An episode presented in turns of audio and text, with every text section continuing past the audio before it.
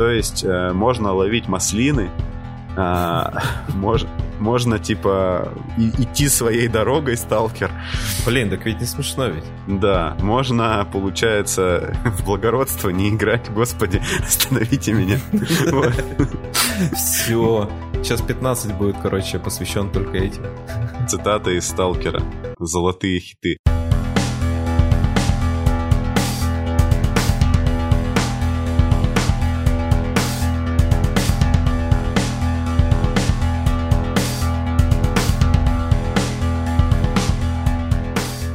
Всем доброе утро! Вы слушаете подкаст «Чайный паладин» вновь. Меня зовут Влад, вновь со мной Александр. Привет! И мы сегодня, помните, мы когда-то давно, давно это было еще, потому что стало меньше выпусков у нас выходить, где-то в конце февраля, может быть, записали выпуск про то, как продать варгеймеру настольно-ролевые игры. И, естественно, нужно нанести ответный удар нужно э, ролевиков подсаживать на варгеймы. Мы сразу, когда записали выпуск про настольные ролевые игры для варгеймеров, подумали, что нужно сделать ответочку. Но я немножко подумал, и этот выпуск будет в том числе про это, но и еще, э, если вы вдруг не ролевик, но, допустим, варгеймы вам не близки, но вы, в принципе, готовы выслушать нас сегодня, то этот выпуск для вас тоже. Потому что я буду говорить в целом про то, как в это во все влиться, в общем, как выбрать для себя варгейм, как к нему не перегореть, и надеюсь, что это будет полезно, интересно, круто. В сегодняшнем выпуске чай. Тест называется он Get IQ. Ну, то бишь, получи коэффициент интеллекта по-русски. То есть увеличение мыслительных способностей. Здесь большое количество всякого. Это чай в пакетиках, но в основе него обычный черный чай, и туда добавлено просто сумасшедшее количество ингредиентов. Кардамон, листья бучу. Бучу? Не знаю, что такое. Тамарилла. Но это тут написано, что только аромат добавляет. Это такой некий экзотический фрукт. Розелла и розмарин. Примерно половину из этих составляющих я раньше вообще не встречал. И, ну, как э, видно, не знаю, как правильно их читать. А на то и расчет, что Get IQ, пока ты просто э, в интернете Погуглишь. выясняешь, да, что вообще добавили в чай, ты потихонечку становишься умнее. Да. Они еще, наверное, должны быть разные, типа там Get IQ 2 должен быть обязательно где... Мне кажется, да. Крапива и иван-чай. Да. А, кстати, крапива это, по-моему, я как-то пробовал, было даже очень неплохо. В общем, узнаем в конце выпуска на этот раз. Сохраним интригу. Как оно, чё? А у тебя сегодня что? У меня тоже пара экспериментов. Я купил Ассант Famous Ceylon и добавил туда mm-hmm. сушеные листья черной смородины, дикой черной смородины, собранной в лесу. Ну вот, листочки mm-hmm. плавают, э, чай подвыцвел, ну, так и должно быть на самом деле. Она забирает в себя красящие пигменты чая. Пахнет изумительно. Вообще, если вы ну, любите путешествовать, вот любите туризм так, как его люблю я, ходите там в горы, в лес, то для вас этот э, вкус станет во многом знаком. Потому что э, самая естественная приправа, по крайней мере, в Уральском регионе, это дикая смородина. Ну и можжевельник. Вот конечно, вот. конечно, можжевельник, да. Конечно. Вообще-то в основном можжевельник, да, если так подумать. Ну, да, тебе-то хорошо, конечно, ты в горах живешь, считай. Я, как всегда, себе представлял проживание на Урале, что там недалеко доехать до гор. Ну, вообще, тут на Урале проживание — это недалеко уехать с гор. Спуститься в низину. Понятно. Да. А, неплохо. В общем, мы сегодня открыты для экспериментов. Это значит, что сегодня, значит, какой у нас формат? Я буду что-то задвигать Саше, а Саша будет такой, типа, ух ты, вот это да. Вот этот экспериментальный формат, да. Да, да. Собственно, первый вопрос. Не знаю, стоит ли мне задавать этот вопрос. Ты пробовал когда-нибудь, я-то понятно, а ты когда-нибудь пробовал в варгеймы играть? Честно тебе сказать, э, я пробовал несколько раз начать. То есть мне угу. давали армию, а, в Warhammer е. Я когда-то покупал э даже там несколько наборов э, космоволков, uh чуть-чуть пытался собрать, поклеить, покрасить. Не обязательно в таком порядке. Я, мне никто не объяснял порядок. Uh в университете я не очень-то понимал по-английски ролики на ютубе, а на русском снимают, на мой взгляд, тогда снимали в 2010 году, снимали немного. Хотя, может быть, я просто плохо искал. Ну вот, у mm-hmm. меня Последний мой опыт был попытка разобраться, как играть вот э, в Малифо на, угу. э, в клубе. Просто был как не фестиваль, а, а как это называется?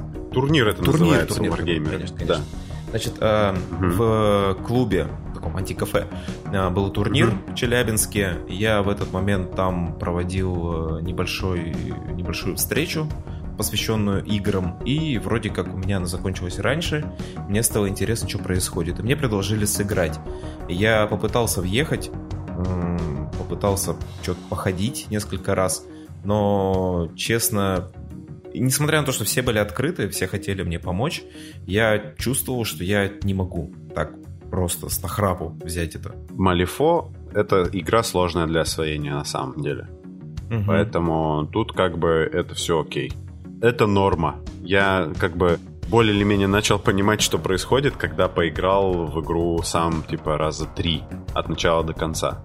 Я тоже учился в нее играть, не прочитав особо правила, меня, то есть учили в нее играть, мне было, ну, как бы лень правила читать. В общем, это игра с такой, типа, достаточно крутой, да, э, кривое обучение. Ну, в смысле, такое тебе прям нужно взбираться, да, как на эти самые горы уральские. Угу. Вот.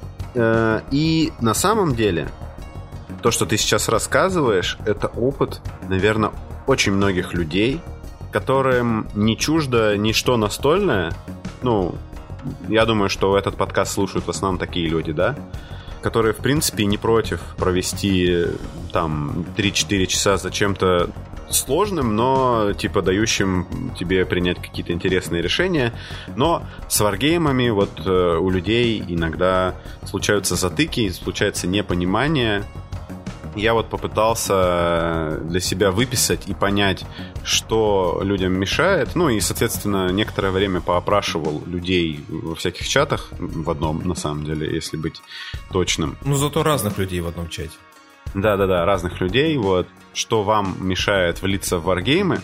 И, собственно, что мне ответили, мы начнем, наверное, с этих вещей, я попытаюсь на них как бы ответить. Сначала вот что я сделаю. Вот какой сейчас будет план. Я вам сейчас расскажу вообще для начала заново, дам вводную вообще в целом про варгеймы. Потом я вам расскажу причины, по которой некоторые э, люди, играющие в настольно-ролевые игры, не играют в варгеймы. Возможно, это пересечется и с вами, если вы вообще играете там, например, только в настолке или видеоигры.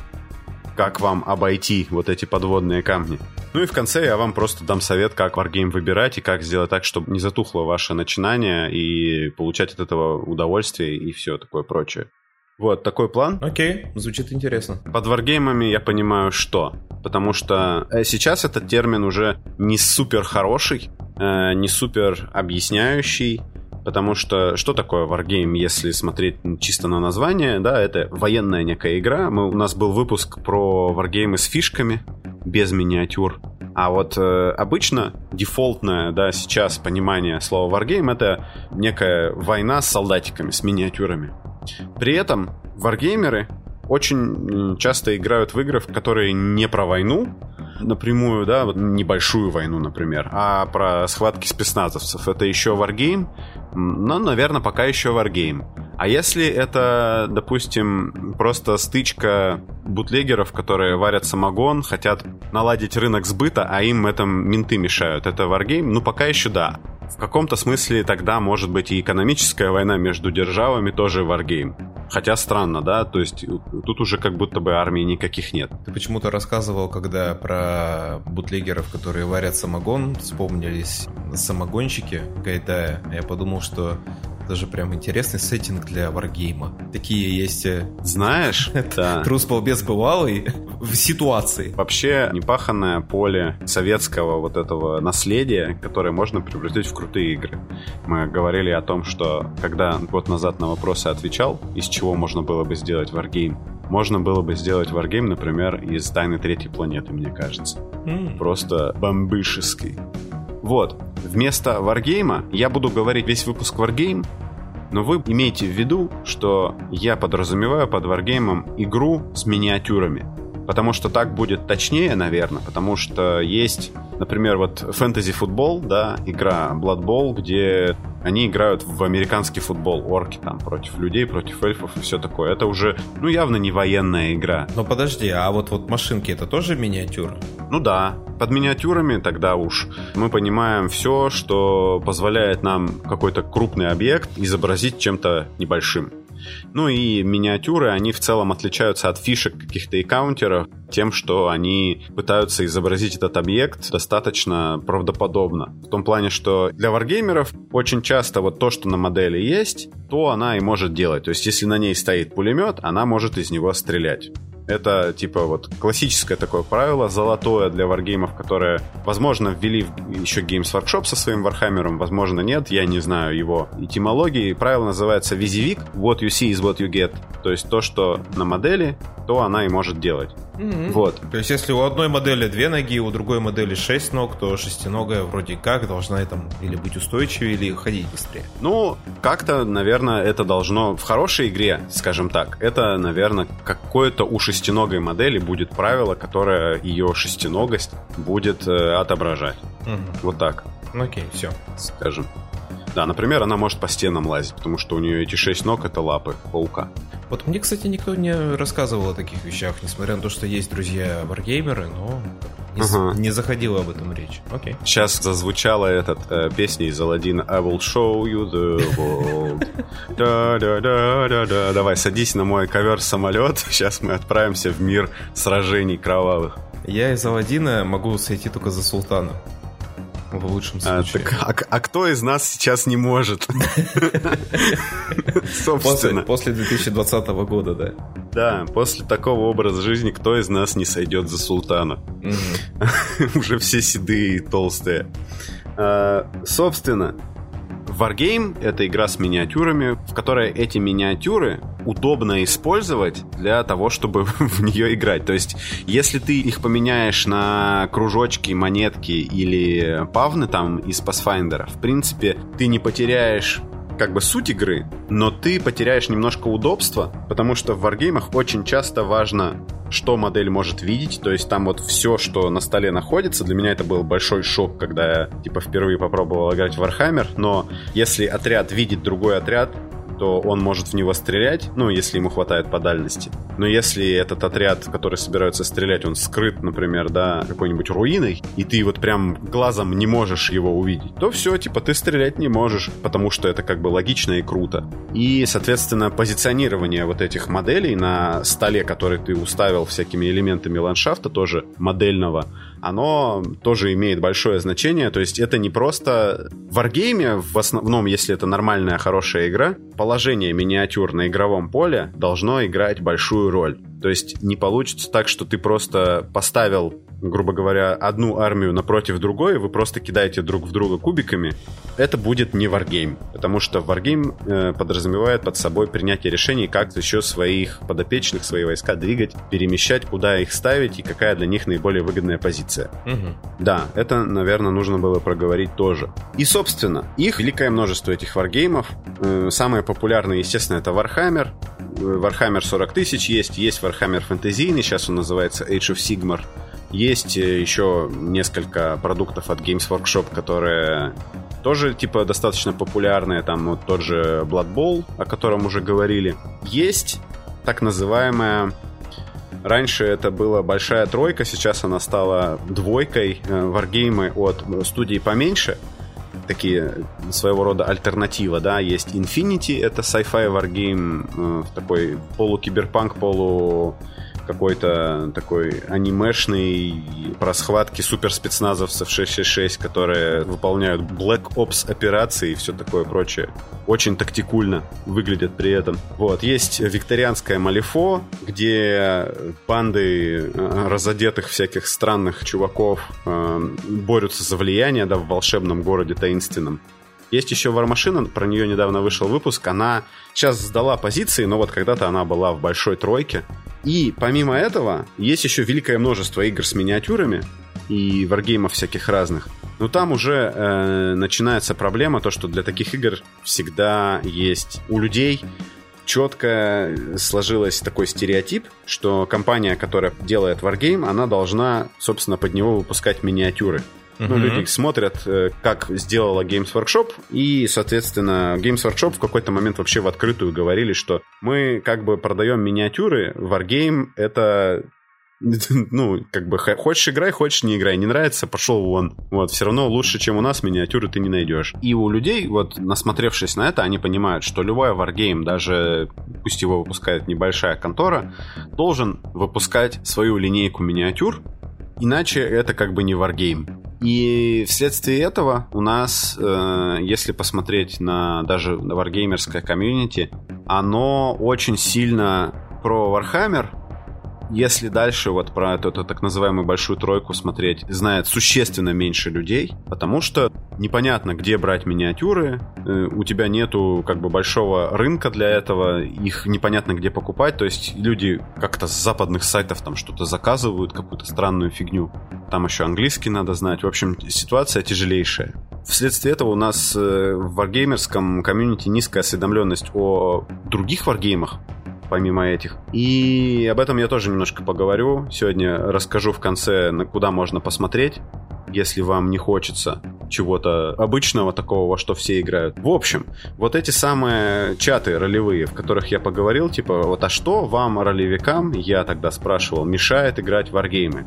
Большая часть людей мне сказали, что варгеймы это игры соревновательные. И ну его нафиг играть в соревновательные игры с людьми, которые очень сильно хотят тебя победить. Ну и человек, в принципе, наверное, осознает, какого типа он игрок, поиграв в настолки там и другие игры, и он понимает, что, наверное, он не сильно любит проигрывать э, и вообще не очень любит конфликты. Вот это очень, очень про меня. Это одна из таких первых причин, я слабо себе представляю ситуацию, когда два человека такие пришли, здорово, братюнь, здорово. Что там, как mm-hmm. дела? Да, вот все хорошо. Там пожали друг другу руки, э, мило беседуют, выставляют, короче, друг напротив друга две армии, а потом да. старательно стараются другого хитрыми тактическими, стратегическими всякими там действиями размозжить, просто уничтожить. Это же... Угу. Это да. же звучит как, ну, какой-то прям противоречие в этом есть, в общем. Да, какое-то начало ситуации, после которой вы, по идее, не должны э, будете хорошо закончить вечер, правда? Да, э, я согласен с тобой. Ну вот смотри, а в соревновательные настолки как тебе? Вот с жестким конфликтом. Но видишь, э, в соревновательных настолках ты все-таки, ты, мне кажется, я не знаю, может у меня такой, как э, создается противоречие, но ты же как mm-hmm. будто немножко отрезан от происходящего в игре. Игра это игра. А в Wargame то ты... абстракция слишком высокая, да? Да, да, в этом да. Смысле, то есть ты не так вовлечен. Ну да, вот э, я не знаю, насколько будет легитимно приводить такой пример. Играешь ты, например, в Мор Утопию, да? А, не знаю, насколько популярна эта настолка вообще, но... По-моему, она кооперативная, нет? Она, во-первых, в ней побеждает один так что она угу. кооперативная настолько, насколько ты захочешь. Во-вторых, там есть один персонаж, который играет чуму, угу. и он сто процентов играет против вас. Всегда. Угу. И значит, там складывается похожее ощущение, как от Wargame, потому что у тебя достаточно персонализированы твои, э, ну, э, как э, твои персонажи, у тебя есть вообще персонажи. Ты берешь угу. там задания, ты их выполняешь, ты мешаешь. Переживаешь за них, да? Да, то есть ты как бы немножко погружаешься в это. А это твоя армия, ты ее красил, ты ее любишь, ты ее собирал, ты ее покупал, в конце концов, да? Угу. И вот ты ее выставил, и тебя просто... Ты еще и не в мете, ну, разумеется. Какой варгеймер вообще да. собирает метовую армию, да? Да, про мету мы говорим вот для типа случайно зашедших. Мета — это так называемая как бы общая температура по больнице, какие сильные армии у вас вот в округе, в вашем игровом клубе. Исходя из этого, иногда в варгеймах приходится подстраиваться под эту самую мету, э, чтобы победить. То есть подбирать как бы юниты, которые будут побеждать именно то, что есть у твоего товарища прекрасного. Да, и ты еще не в мете, конечно. Вот, там тоже складывается похожее впечатление. Но, с другой стороны, Дыбовский и пытался, судя по всему, такое настроение передать. Это и на компьютерную игру тоже похоже в некотором uh-huh. ключе. И вот мне кажется, что Wargame, он как будто ненарочно всегда создает такое впечатление и подходит именно ну, тем людям, которые хотят честно посоревноваться, да, есть же в этом что-то спортивное, как я понимаю. Вот, ты правильно прям перешел Вот я хотел тебе этим и ответить. Есть варгеймы часто упрекают в спортивности, так называемой. Да? Когда говорят про игрока, который играет в варгеймы, что он спортивный игрок, это, к сожалению, в таком немножко ироническом ключе, с таким сарказмом жирно намазанным э, сказано. Спортсмен в варгеймах сейчас чаще всего это человек, который стремится выиграть любой ценой. Ну, собственно, как в спорте. Но при этом, да, вот если мы посмотрим на настоящий спорт, там тоже люди стремятся выиграть любой ценой, но при этом соблюдая правила. И, ну, варгеймер, спортсмен, естественно, тоже соблюдает правила формально. Но когда мы говорим про спортивное поведение в реальной жизни, мы же знаем, что есть как бы спортивная этика.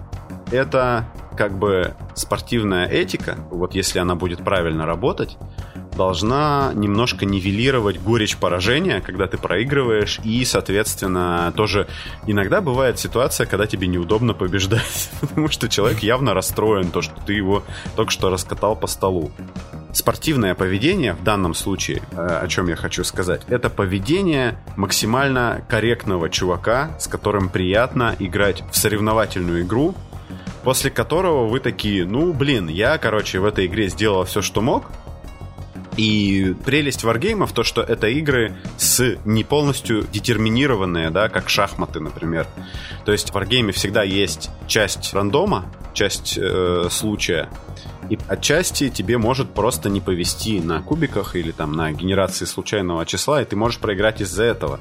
И э, если оба игрока ведут себя спортивно, после нормальной партии у тебя будет ощущение, что ты принимал все решения правильно, кроме там, может быть, пары решений, вы там обсудите потом, каких, да, и ну просто тебе не повезло на кубах, либо ты реально где-то накосячил.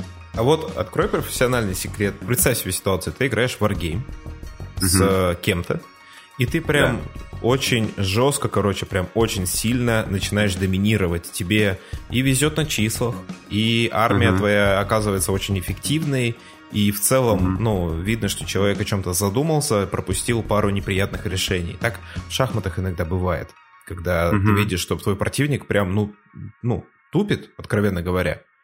Ты когда-нибудь поддавался в таких ситуациях, чтобы вернуть его обратно, так скажем, дать ему фору, восстановиться, вернуть все опять в какой-то баланс и снова уже сразиться с ним как есть, с учетом данной форы?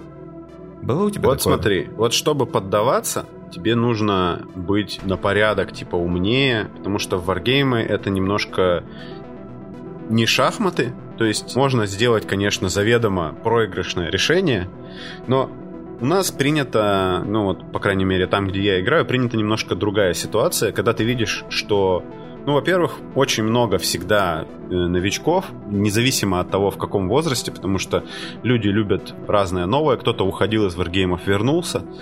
Поэтому в данном случае вот спортивное поведение будет. Если ты видишь, что человек вот прям он... Особенно если это не турнирная игра, а просто вот дружеский матч такой, да? Такая, типа, дружеская встреча. Ну, а какая еще это может быть встреча, как не дружеская? Вы все-таки, как бы, ну, это же хобби, а не там, типа, не война настоящая. Если ты видишь, что человек откровенно тупит, ты ему можешь сказать, что вот смотри, ты сейчас так сделал, это очень опасно, потому что сейчас ты подставляешься, и я сейчас вот просто твой юнит, который ты выставил, я на него сейчас э, очень жестко могу ответить, и закончится твой юнит, и игра закончится на 4 хода раньше тупо из-за этого. В частности, еще вот когда люди очень принято, когда ты обучаешь новичков, это, то есть пришел человек поиграть первый раз в какую-то игру, и его такие варгеймеры взяли и раскатали по столу просто, чтобы ему было неповадно больше приходить.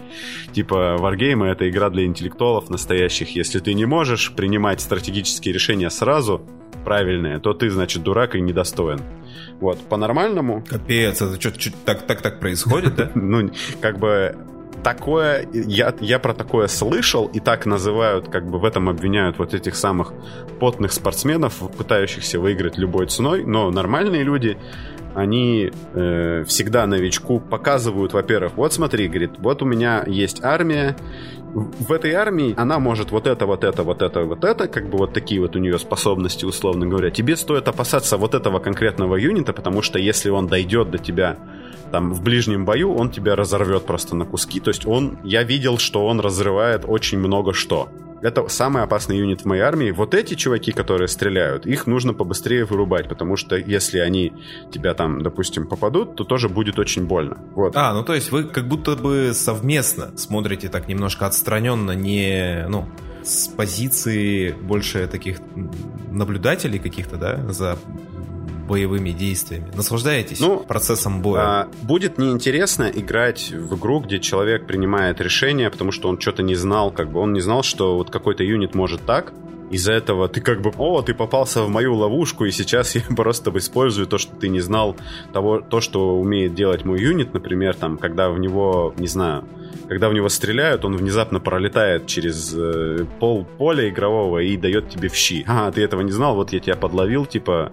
Ну, то есть, неинтересно играть в такую игру, когда ты, можно сказать, по сути, как бы обманул своего оппонента, он просто, как бы, хотя это открытая информация, он мог это прочитать в книге правил, просто не у всех же есть время читать все дополнения для всех армий к варгейму.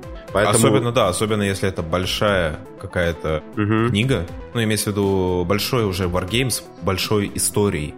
И ну, да. армии же действительно могут очень сильно друг от друга отличаться. Э, могут прям кардинально отличаться даже иногда механики. То есть, вот получается, в настольной игре правил обычно немного.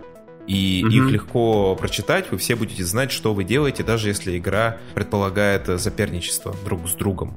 Но вы понимаете, да, да, да. как, ну, вы можете простроить действия соперника наперед. Да, вы, у вас более или менее одинаковый набор доступных действий, и вы, в принципе, все более или менее одинаково понимаете правила, поэтому для вас она немножко более прозрачная, и вы понимаете, ну, как вы можете планировать там на пару ходов вперед.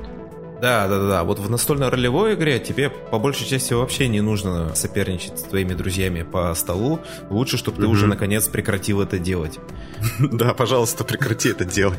Вот. А в Wargame как быть в ситуации, я вот покрасил свою армию некронов, которых сейчас покупаю а, на eBay, и я их покрашу, я приду в клуб, поставлю, и вот, и что мне делать, я же ну, не знаю, как Space Marine. Ну, я постараюсь что-то почитать про Space Marine. Ну, а, при, а придут ну, орки. Ну, вот это задача игрока за Space Marine и орков объяснить тебе, как тебе, в общем-то, ну, как они играют, да, какая, как бы у них тактика э, именно в этой армии. Ну, а твоя задача игрока за некронов, соответственно, объяснить, чем сильны некроны в данном случае. Mm. Вот. Ну, так, а, так и, звучит намного интереснее. И, короче, я тут обсуждал э, вот э, с товарищем, с товарищем Кипо. Э, привет, Кипо. Такой э, достаточно активный подписчик. Много каких подкастов, в том числе и этого. Вот э, он собрался играть со своим дружанием в игру Легион. Это игра про Звездные войны, варгейм такой. Вот он меня спрашивает, как, короче, вкатываться красиво в варгеймы. Он тоже, типа, пытался несколько раз, и что-то как-то не зацепляло его все. И в ходе беседы, вот, мы с ним договорились до того, что сейчас будет, короче, просто глубочайший инсайт, но чтобы получать удовольствие от варгейма, вот в полной мере, и при этом сохранить его соревновательность, то есть не поддаваться никому, тебе нужно быть фанатом своего соперника. Mm. фанатом армии своего соперника. То есть вы должны... Wargame это ведь он на самом деле гораздо больше похож на настольную ролевую игру, чем кажется на первый взгляд, потому что в Wargame тоже можно делать крутые штуки, тоже генерируются интересные ситуации, и ты можешь такой, я в этом бою проигрываю типа почти все, но вот давай посмотрим. Вот этот вот чувак у меня последние три хода сдерживает типа 10 других чуваков в углу в каком-то коридоре, допустим, из последних сил отбивается. Давай посмотрим, сможет ли он простоять там до конца битвы. Ну, это не, не будет входить как бы в цели победы, да, никак там ты не получишь за это победные очки, но и твой оппонент такой, блин... Это просто челлендж, да? Да, такой? да, да. И твой оппонент такой, блин, он реально крутой, этот чувак. Хотя это, ну, это просто модель, и которой везло на кубы, по большому счету. Он реально крутой, типа, мне тоже интересно, выстоит он или нет. Вот, например, на турнире я играл совсем недавно, вот про который я рассказывал, в Age of Sigmar. Я там, значит, своими водными эльфами столкнулся с эльфами светлыми, И получилась такая ситуация, ну, мне сильно везло там на кубы и все такое. И в какой-то момент у меня очень... Моя подводная кавалерия окружила эльфийскую волшебницу, и мой знаменитый король эльфов э, подводных, просто галактических масштабов эго у него, не смог эту волшебницу, которая, как бы он должен был бы ее убить, наверное, с, вот с одной своей активации, да, проведя по ней кучу атак, он не смог ее там не то что убить, а даже там толково поцарапать. Ну и как бы мой оппонент говорит, что ну, король эльфов-то походу как бы так себе чувак, да, не смог э, победить. Ну и как бы да, что остается? Остается только согласиться, игру-то я уже выиграл. Ну давай хотя бы посмотрим, сможет ли он отдубасить магичку или нет. Ну, в итоге магичку отдубасил, я толпой просто налетел, и в нее влетела толпа кавалеристов на угрях. И все закончилось вот так. Но потом, потом мне этот чувак весь турнир напоминал, что мой король эльфийский, он, значит, э, не так хорош в ближнем бою, как он говорит. Ну, а мне оставалось только согласиться, потому что... Ну, мы все видели, да. Да, да. Нужно быть фанатом своего соперника, э, потому что иначе у тебя будет такая ситуация, когда ты своих любимых космических волков покрасил, а их богомерзкие орки побеждают, и ты от этого бомбишь очень сильно, потому что ты же фанат космических волков, ты не можешь допустить в своей душе, что их могут победить орки. С соревновательностью я вот попытался как-то на это ответить. Есть еще вещь, которая людей останавливает. Я ее совмещу, наверное, в две, чтобы это все. Это хобби-часть и деньги. Смотрите, Значит, хобби-часть — это такая штука. Варгеймы, как известно, это игры, в которых миниатюры нужно не только покупать, за деньги, но еще зачастую их нужно собирать, склеивать и красить. Угу. Вот. Это звучит как мероприятие, которым, типа, если ты с первого по четвертый класс не научился, то, угу. типа, то, видимо, ты уже ну, никогда и не возьмешься клеить, красить, вот, э, вот это вот все. Да, это звучит так, как будто бы, ну, нечего тебе делать. Ну, это же как бы справедливо для всех вещей. Зачем браться за что-то, если у тебя сразу с первого раза не получилось, верно? Ну, это Хотя, какая-то. вот э, для меня, я вообще в принципе рисовать не умею никак. Даже в двухмерной плоскости, не то что в трехмерной. Но для меня угу. боязнь таких вещей очень быстро была вылечена в свое время тем, что я просто подсел на просмотры того, как, ну, красят прям, типа, прям вот эти вот варгейм-котлеты, да, прям профессионалы. Mm-hmm. Потому что из неказистых, э, угловатых, страшных моделей они делают такое, фантастика. На самом деле Wargame котлеты, те самые, да, спортсмены и люди, которые красят миниатюры, это часто разные люди. Потому что обычно тяжело уметь делать, ну, типа, прекрасно, очень круто играть, спортивно, типа, соревновательно и отлично красить. Но по поводу того, что люди со сборкой, наверное, более или менее сейчас человек с минимально развитой моторикой рук справится, Здесь ничего особенно сложного нет. Но вот только нужно лишь потратить время. С покраской на самом деле это все гораздо проще воспринимается, если воспринимать покрас миниатюр как раскраску для взрослых. Тебе на коробке уже написали цвета, которые тебе нужно использовать. Просто берешь, если уж совсем плохо с восприятием цветов, берешь банки, которые на коробке написаны, и пробуешь, ну, аккуратно просто нанести цвета в те части, которые вот на коробке изображены. Угу. Ну и потом, посмотрев, типа, очень много гайдов на Ютубе, как раз пока кушаешь, э, можно изучить там все тонкости и премудрости этого все. Там на самом деле не так уж много техник и не так уж сложно их применять.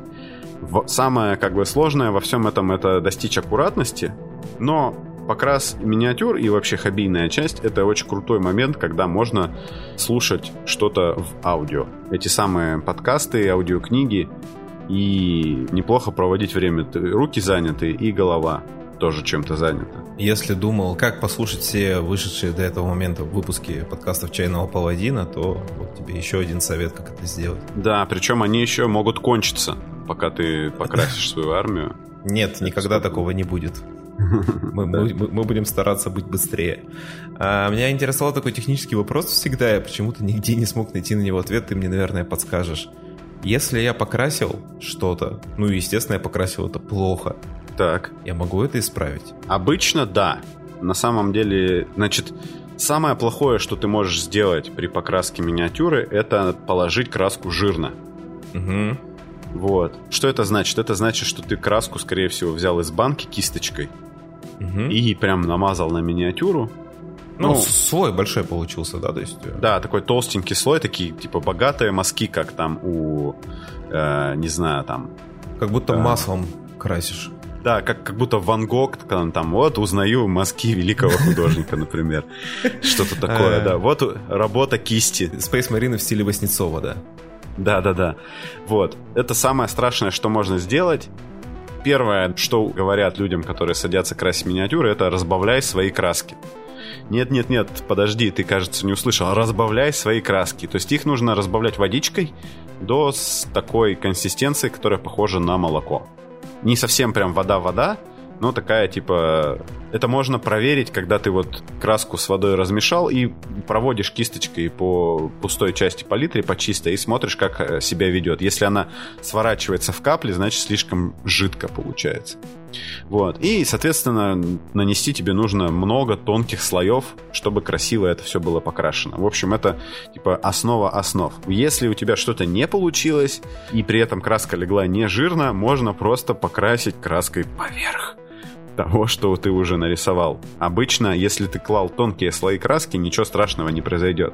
Но если ты как бы не слушал, когда тебе говорили разводить свои краски, то есть решение. Если миниатюра металлическая, то вообще можно ее кинуть, например, в средство для снятия лака или в ацетон. Ацетон, наверное, еще более вонючий. Но вообще для всех вот этих акриловых красок отлично подходит спирт, который можно попробовать найти. И оно, в принципе, достаточно неплохо отмывается. Плюс можно попробовать щеточкой оттереть водой с мылом, что-нибудь да ототрется. Но вообще самый лучший вариант это замочить миниатюру в спирте, потом достать и зубной щеткой протереть, то есть снять с нее слой краски и покрасить заново. Так просто? Вот. Ну, типа, это звучит немножко проще, чем это на самом деле есть, но это можно сделать. Вот. Мгм. Ладно. Да, это, это такой Всегда момент. интересовало, потому что я знаю, что я, ну вот именно... Знаешь, вот поговорка есть такая, да, что неважно откуда руки растут, главное, чтобы золотые. Да, конечно. Вот это вот не про меня вообще. Ну, ты знаешь, у меня на самом деле, вот сейчас я, ну, как бы довольно сносно начал красить, но вообще я тоже ни разу не чувак, у которого были пятерки по ИЗО. И рисовать я тоже не умею. И, кстати, покрас миниатюр мне помог понять, что даже уродливо нарисованная картинка, она может как бы быть искренней и интересной. Поэтому здесь вот, кстати, когда мы будем говорить еще про всякие другие альтернативные варгеймы, очень классно то, что открытие, да, мое недавних таких лет, что миниатюры-то вообще можно красить как хочешь. Абсолютно в любые цвета. Главное, чтобы они, ну, просто как бы эти цвета сочетались, и это будет технически несложно, но, типа, по-своему красиво. Вот. Хоббийная часть, она такова, то есть ее можно преодолеть. Э, на самом деле, если вам кажется, что вам это совсем не нравится, то я рекомендую все-таки попробовать, потому что это мне, например, сейчас хобби часть в варгеймах нравится гораздо больше, чем игры. Игры я уже исследую, как вот с точки зрения там какие они классные там механики или вот это вот все. Ты можешь дать какой-то универсальный совет для людей, которые все-таки не хотят? То есть, ну вот все-таки, да даже банально бывает, ну не знаешь, как примоститься на своем и без того тесном столе с баночками, красками, с э, водой, с э, тем, чтобы где-то это склеить надо, ребенок носится, собака лает, сверху у тебя э, летает летучая мышь, ну, Да. обычная квартира, в общем-то. Да. И А, не хочет человек, ну не хочет. Ну вот, ну хочет играть, но не хочет красить. Ну, как быть? Ну, короче, первый вариант это отдать покрасить за деньги, то есть дать какому-нибудь другому человеку, который покрасит. Ну, если денег жалко, то есть вариант, это игры, в которых хобби-часть, она вообще там сведена к минимуму. Таких игр не очень много, но они есть, и они иногда бывают хороши. Ну, в тот же Gaslands, например, да, ты можешь просто играть любой машинкой. Выпуск про Gaslands там можете найти, «Страна бензина» называется. Просто любую машинку берешь, и можно уже играть. Только нужно колеса заблокировать, чтобы она не укатилась у тебя. Ты можешь в принципе, обратить внимание на варгеймы, в которых не нужно собирать и красить миниатюры, а таких, типа, есть, я знаю, два. Может быть, их есть больше. Есть э, варгейм по «Ходячим мертвецам», сериал Walking Dead. Mm-hmm. Вот там, насколько я помню, особо-то там все собрано уже. И при желании можно ничего не красить. Сейчас проверю. Но вот что точно, где можно ничего не собирать и не красить, это Wargame «Песнь льда и пламени». Mm. Да. Прям, прям по ней самой, да? Да-да-да, это вот причем не по сериалу, а по книге. Он сделан по лицензии от книги. То есть... Она, она как-то отличается от э, настольной игры? Да, это прям вот максимально не настольная игра. То есть в настольной mm-hmm. игре mm-hmm. вот этой знаменитой там интриги, вот это все. Ты по большой карте Вестероса там расставляешь эти войска, там захватываете города. Это варгейм коробочный, так называемый rank and file. То есть фигурки здесь ходят строем, вот этими коробками, заходят друг к другу во фланги, в тылы, и от этого как бы влияет, ну, меняется их статлайны, да, и меняется то, насколько они эффективны. Ну и плюс, как бы, они стоят в рядах, и теряя ряды, ты, соответственно, теряешь возможность этих отрядов напирать, как бы, друг на друга. Ну, то есть, типа, чем больше задние ряды напирают на передние, и вот эта вот мощная коробка, если ее, типа, немножечко проредить, она будет бить существенно меньше. Вот. Эта игра, в ней все миниатюры, во-первых, сделаны уже из цветного пластика. Каждая из фракций сделана в пластике своего цвета. Старки серые, Ланнистеры красные, там Грейджои такие типа немножечко бирюзовые, цвета такого морской волны. Паратионы, соответственно, желтые, и они уже собраны.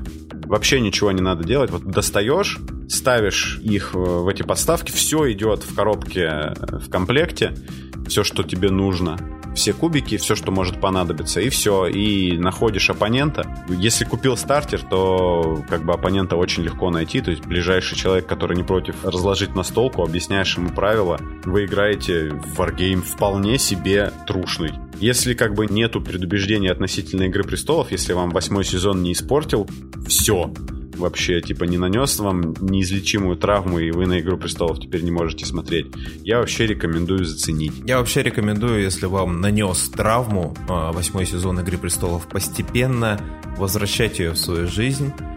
Теперь уже прочитав книги, мне помогло мне помогло. Читая книги, играя вот в компьютерные игры, есть от Telltale клевая игрушка, ну, угу. потихоньку надо, надо. Это было большое событие. Я, кстати, хотел тебя спросить по поводу готовых миниатюр uh, Kingdom Death Monster. Да. Это Wargame? Нет, это настолка. Это настолка с миниатюрами. Это, короче, такая штука. Это кооперативная игра, в которой вы строите, развиваете поселение, и охотитесь на вот этих уродливых, отвратительных монстров, которые вас могут просто убить там, если вам чуть-чуть не повезло, и вы чуть-чуть там что-то неправильно как-то себя повели, не слишком оптимально. Это очень злая настолка, которая очень наказывает людей, которые не хотят учиться в нее играть. С очень крутыми миниатюрами, но это не варгейм. Угу. Окей, ну просто было интересно. Да. Угу. Ну да, я сейчас так уверенно рассказал, я на самом-то деле в нее не играл, просто много про нее читал. Вот. Может просто показаться, что можно взять ее и в какой-нибудь Тинг 28, да, смешивать со своей основной армией. Да, об этом мы поговорим. Давай вот как раз сейчас, наверное, поговорим о том, как вам э, выбрать Wargame, да? Ну, самое первое понятное. Выбирайте Wargame, чтобы внешне вам там все нравилось. Вот, вот, э, вот давай, кстати, вернемся да, к той ситуации, что мы все-таки отчасти э, ролевику продаем Wargame, и я задам тебе простые несколько вопросов. Вот давай. Я играю, я играю в Dungeons and Dragons. Я смотрю так. э, Мэтью Мерсера, мне очень нравится. Я хочу поиграть вот во что-то такое, да, про подземелья и драконы. Возможно, у меня будет маленький отряд или типа того. Ага. Ну вот, и я хочу пойти там, не знаю, может, кобальдов поубивать или дракона завалить. Вот можно так такое мне? Можно такое. Есть такое Давай так. Давай так. Есть Relic Blade, который, ну, его сложно довольно достать, потому что нужно заказывать со штатов. Но там особенность такая, что он миниатюра независимый, да, они это называют миничер агностик. То есть ты можешь играть как бы официальными миниатюрами красивыми, а можешь купить просто вот всю полиграфию, которая там есть в виде PDF, распечатать и использовать миниатюры вообще любые. Вот Relic Blade, он работает как такие сражения партий из ДНД, по сути. Только, mm-hmm. ну, mm-hmm. больше с упором на тактон, больше с упором на... Там вся суть в том, чтобы тырить сокровище, которое примерно там посреди карты находится, и вот с этим сокровищем там либо сбежать, либо выжить, либо что-то такое сделать. Там даже есть правило на то, чтобы ходить без рулетки, а по клеточкам, если тебе вот привычно, любовно и прельстиво играть прям вот в клеточное ДНД с тактической сеткой. Вот. Ну, понятное дело, Relic Blade это немножечко такая нишевая штука, но есть еще вариант про группу таких варбанду таких людей, которые таскают сокровища. Frostgrave, игра, в которой волшебник собирает армию, э, небольшую такую варбанду, человек 20, такой отряд, и отправляется вот в этот самый одноименный город, Frostgrave, Угу. Вот сейчас, может быть, этот город называется, конечно, по-другому, ну, там напишут в комментарии осведомленные. Ну, в общем, это город, в котором произошла магическая катастрофа, там все замерзло к чертям собачьим. И вот а, этот волшебник и, возможно, банда другого волшебника пытаются в этом городе друг у друга отжать какое-нибудь сокровище, дерутся параллельно со всякими монстрами. Это прям игра делалась человеком, который до этого много играл в ролевки, поэтому это опыт такой максимально похожий, возможно, вот если вы любите прям тактон в своих играх. Uh-huh, uh-huh. И он же, этот чувак, сделал игру попроще, сделал игру Рейнджеры глубокой тени по-русски, она переведена на русский язык официально Rangers of the Shadow Deep. Там у тебя вместо волшебника, соответственно, рейнджер, и она более кооперативная, и там вы защищаете людей от всяких э, чуваков стрёмных, которые выходят из леса. Mm-hmm. Вот с нее можно начать, кстати, попробовать. Прикольно. Тоже можно использовать вообще совершенно любые миниатюры, которые вот, если вы вдруг играете, например, в ДНД с миньками, то можете эти миньки взять и поиграть в рейнджеров запросто. Ну, когда мастер не пришел на игру, а вы, в принципе, и не против. Да, да. А другой вопрос, вот другой, смотри, значит, я mm-hmm. человек, я играю в разные игры, и каждый раз, вот каждый день, там, не каждый, не каждый, каждую неделю играю в разные игры. Я mm-hmm. люблю универсальные системы, мне нравится вот Fate Core, мне нравится там э, в Savage Worlds я играю периодически, мне там нравится а, Index Card, да, мне, ну, угу. ты понял. То есть я люблю, да. чтобы одним игровым комплектом я мог, э, ну, участвовать во множестве разных игр. Ну, то есть подготовились за недельку, сели, сыграли прикольно, понравилось, сыграли еще раз, нет, поехали в следующий. Вот, а так вот можно? А так тоже можно, это мы заходим на территорию инди-варгеймов, потому что все-таки большие варгеймы имеют свою линейку миниатюр, которая сделана специально, чтобы играть в них.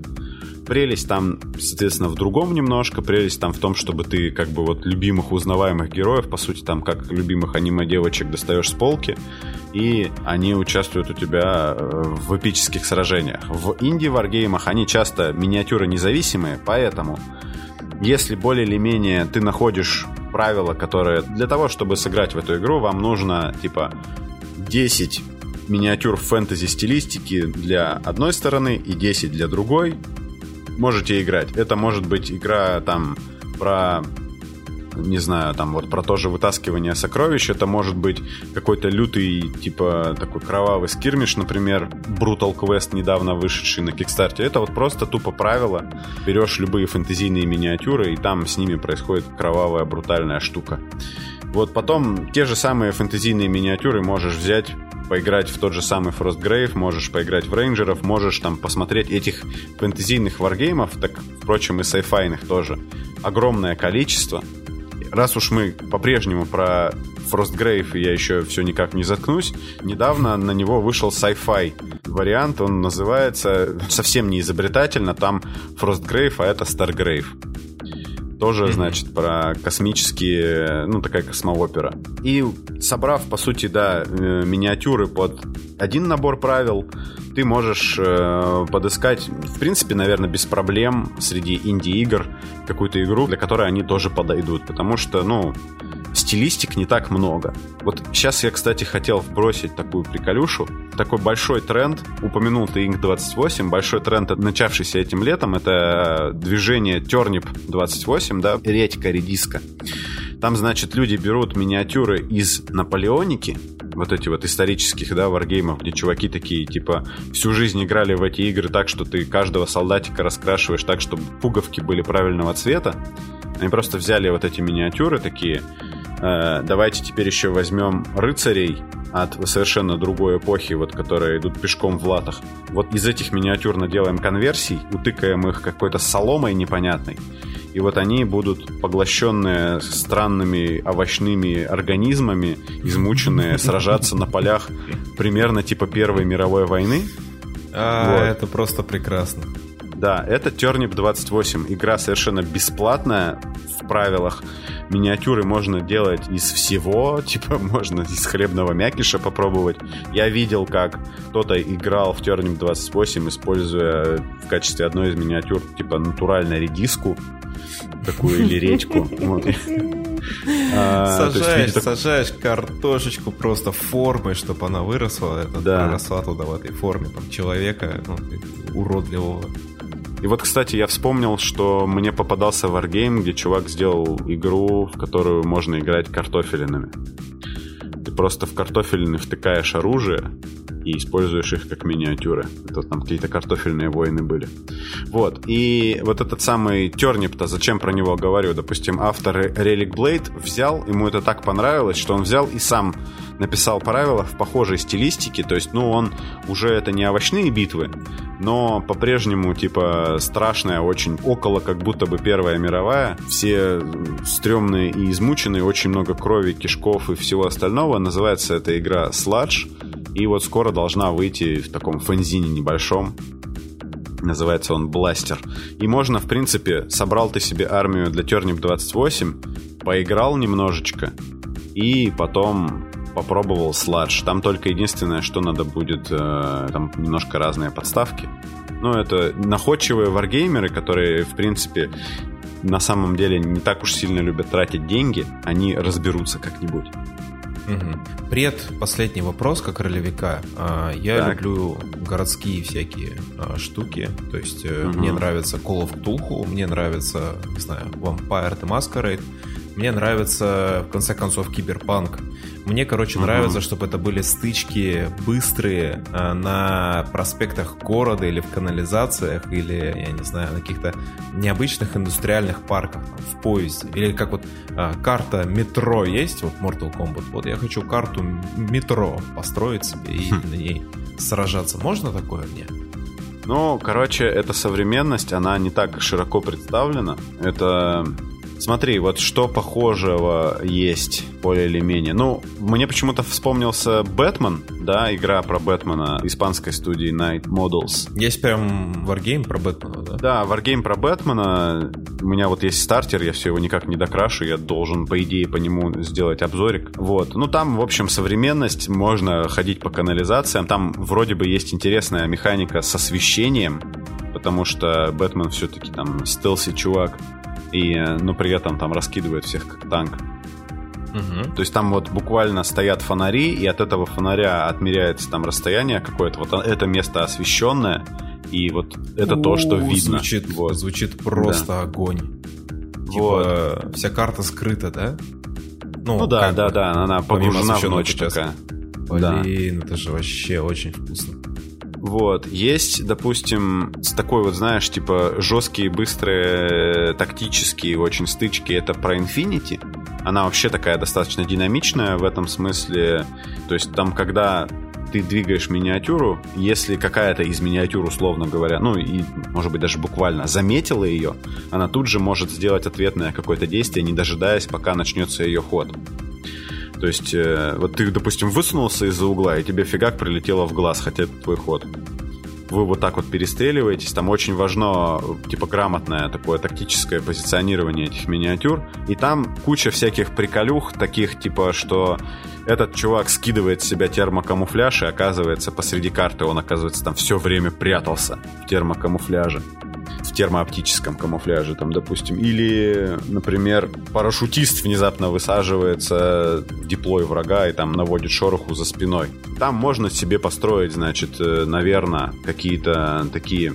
Она очень хорошо играется, когда у тебя много террейна на карте, поэтому если ты много красивых домиков купишь, таких индустриальных ландшафтов, в принципе, можно попробовать, хотя Infinity, конечно, игра больше про, ну, про будущее. Есть еще игра, в которую я не играл, но про которую наслышан. Это называется на зона альфа. Сделана она на Западе, но рассказывает она про сталкер на Чернобыльской АЭС. То есть э, можно ловить маслины, можно, типа, идти своей дорогой, сталкер. Блин, так ведь не смешно ведь. Да, можно, получается, в благородство не играть. Господи, остановите меня. Все. Сейчас 15 будет, короче, посвящен только этим. Цитата из Сталкера. Золотые хиты. В общем, да, у нее тоже свои миниатюры есть, но не обязательно. Можете найти там какие-то миньки спецназовцев, просто где-нибудь. Их, в принципе, достаточно несложно это сделать, если знать, где искать. И поиграть в самый натуральный сталкер с Russian гопник и всем таким чики-брики и в дамке. Mm-hmm. Это вот такой по современности. К сожалению, прям конкретно вот что ты хочешь, схватки вампиров, и я что-то мне в голову не приходит.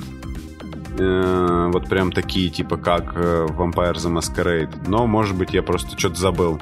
Э, как Vampire ну, the да. Masquerade не надо, конечно, но имеется в виду, что... Ну, хочется, чтобы это просто был городской квартал, и mm-hmm. чтобы я там мог... А, городское фэнтези, да, такое? Да, Или городское да, да, что-то? Да. Меня вообще ну, мечта из этих, из варгеймов дождаться какого-нибудь ночного дозора, ну, типа, О. это же вообще прям дневной дозор, ночной дозор, да, магии, э, улицы Москвы какой-нибудь там, не знаю ли, э, какого-нибудь такого. Ну, я, я не знаю, это, это guilty pleasure, конечно, понятно, что но взрослые а дяди вот... про ночной дозор уже не вспоминают. А, я сейчас зайду на территорию, короче, опасную, но мне кажется, стоит. Вот я говорил о том, что мало люди верят в инди-варгеймы и, в общем-то, правильно отчасти делают, потому что в инди-варгеймы играет мизерное количество людей, особенно по сравнению, да не по сравнению, а вообще в принципе. Твоя задача будет найти себе оппонента, и, и вторая задача это чтобы он от тебя не убежал, чтобы с ним постоянно можно было играть. Так вот, э, я так думаю, что постепенно-постепенно вот варгеймерская комьюнити может прийти и, и, наверное, приходит к тому, к чему пришло инди-ролевое комьюнити. Это геймджемом и придумыванию своих игр.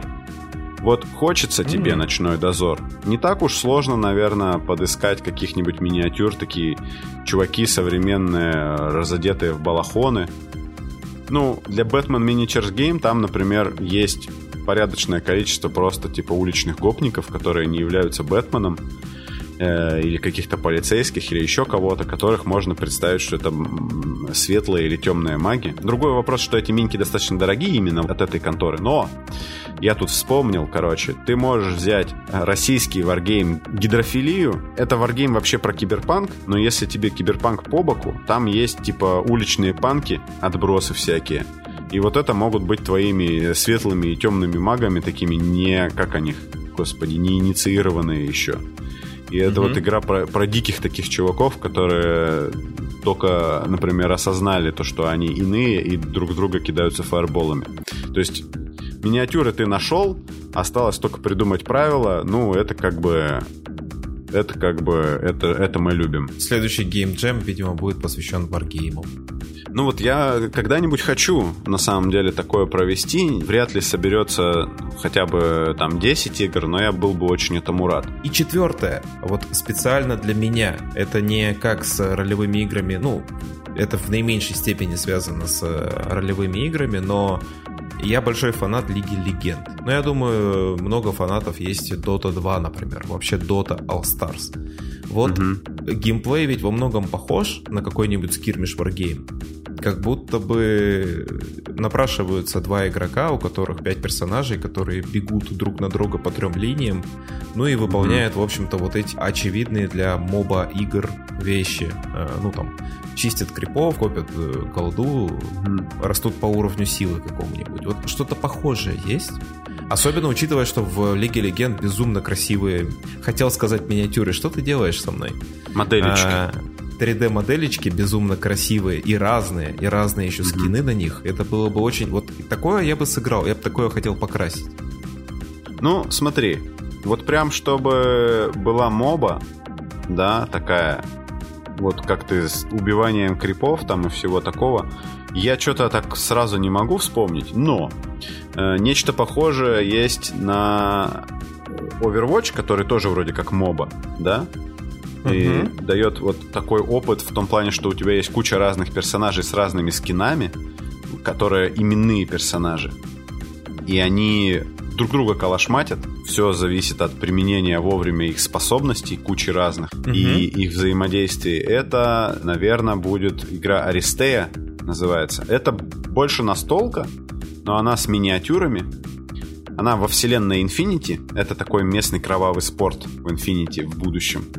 В ней участвуют всякие, типа, э, очень крутые вот эти спортсмены. Ну, они друг друга убивают, а потом их воскрешают после того, как они поучаствовали в этом во всем. Вот. Ну, у них там у большинства синтетические тела просто. И как? Вот у них это прям такой, типа, спорт разрешенный, да, легальный. И вот они там, соответственно, выполняют какие-то задания на вот этом поле гексагональном, ну, в смысле, какие-то миссии, да, друг друга бьют и применяют свою ультуху всякую всякую разную, свои сильные способности. И вот то, что ты хотел, там есть разные скины. то есть угу. у тебя из коробки идет, допустим, несколько персонажей, есть дополнений, их там уже сейчас навыходило дофига. Ты можешь выбирать себе каких персонажей, как ты будешь строить свою банду, свою команду. И они, в принципе, как бы остаются, то, что ты вот купил коробочку с другими персонажами, они остаются для твоего оппонента тоже, чтобы он мог выбрать. Вот. И есть альтернативные, так называемые, скины, да, это просто вот миниатюра, изображающая изображающая того же персонажа, но выглядящая совершенно по-другому.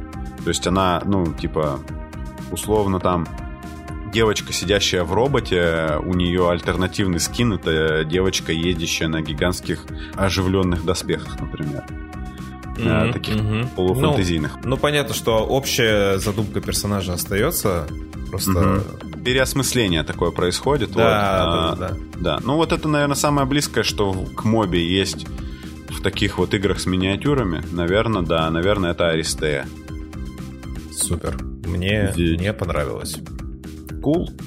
Давайте я не буду вам сейчас, раз Саша выполнил, в принципе, эту роль такую, да, где посоветую варгейм какой-нибудь, я вам так вот скажу. Смотрите так, чтобы он внешне вам нравился. Смотрите, чтобы там были миниатюры красивые, которые вам будет ну, приятно держать в руках, там собирать, красить и все такое остальное. И если вы, ну, придите в клуб, посмотрите, типа, во что люди играют, посмотрите, нравится вам это или нет, пусть они вам... Они, наверное, заинтересованы в новых игроках. Если это нормальная комьюнити, то оно должно быть в новых игроках заинтересовано. Если они не заинтересованы в новых игроках, это комьюнити плохое. Не идите туда. И, соответственно, если вам это подходит, то решение для вас простое, они вам расскажут, что покупать. Если нет, найдите, э, значит, своего отбитого друга, возьмите его в охапку, выберите себе какой-нибудь варгейм. И... Вообще, как, как понять, что вы варгеймер? У вас есть отбитый друг. Да. Обычно так и бывает. И когда этому отбитому другу говоришь, слушай, а давай играть в солдатиков пластмассовых. И он такой, давай. Думал, ты не предложишь, да? Да, да, да. И вот это значит, что, наверное, как бы пора. Пора, это в жизни каждого мужчины должен быть такой момент. Вот. И что я вам советую, это попытаться сначала, прежде чем вы кинетесь покупать миниатюры, и, и начать их красить, и потом, возможно, разочаруетесь, так, такое тоже бывает. Попробуйте э, найти правила, прочитайте правила и поиграйте проксей какой-нибудь. Под проксей я имею в виду, вот нарежьте бумажек размером с подставки и просто поиграйте в какие-то тестовые игры и поймите вообще, вам игра сама-то нравится или нет. Потому что накупив миниатюр и поняв, что игра вам не очень, будет крайне неприятно. Вот. Кстати, такой сильный э, отгораживающий фактор, когда ты понимаешь, что ты что-то... Э, ты боишься что-то не доделать. Mm-hmm. У меня это очень сильно остро стоит, почему я, допустим, до сих пор переживаю, что продал такие ту армию, которую покупал. Я ведь ее примерно наполовину смог э, худо-бедно покрасить, ага. все делая неправильно, палец макая в краску и намазывая там. Конечно. Ну да. Вот. Ну и такие я очень расстроен тем, что я это не закончил. Это гештальт не закрытый, да. Да, очень, да, да. Очень расстраивает. Я поэтому... Мне всегда кажется, что это будет для меня большая травма, поэтому я ничего не продаю из того, что покупаю. У меня этого очень много всего. Вот. Попробуйте, значит, бумажками поиграть. Если, э, в принципе, вы подкованы технически, попробуйте в Tabletop симуляторе.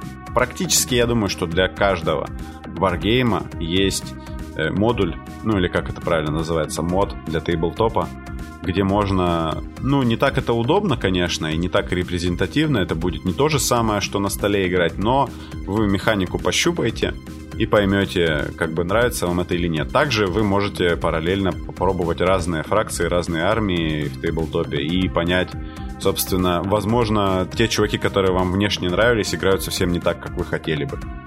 Такое тоже возможно. Вот.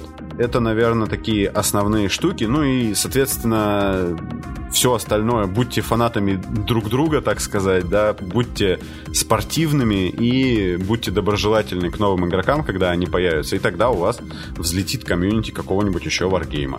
В принципе, наверное, так. Не Вот. А, я думаю, что мы можем к чаю переходить. Сегодня был Get IQ. Я на самом деле не ожидал, что это будет так здорово. Я его купил, просто типа такой, ну, наверное, это будет какой-то компот опять. Неожиданно, я не знаю, с чем это связано, но мне есть ощущение, что он э, делает немножечко, как будто бы он слегка островатый.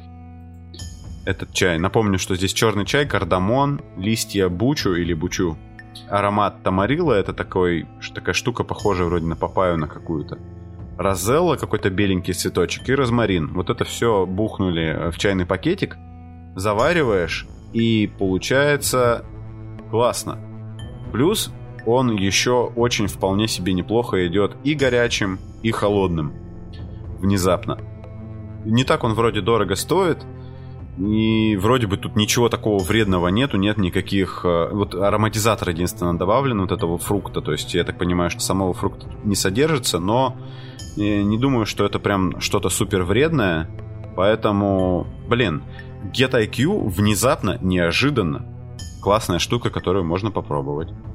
Мне про свой чай сказать э, особо нечего. Это все так же э, вкусно, это все так же навевает воспоминания о позднем лете и начале ранней осени, о бабьем лете.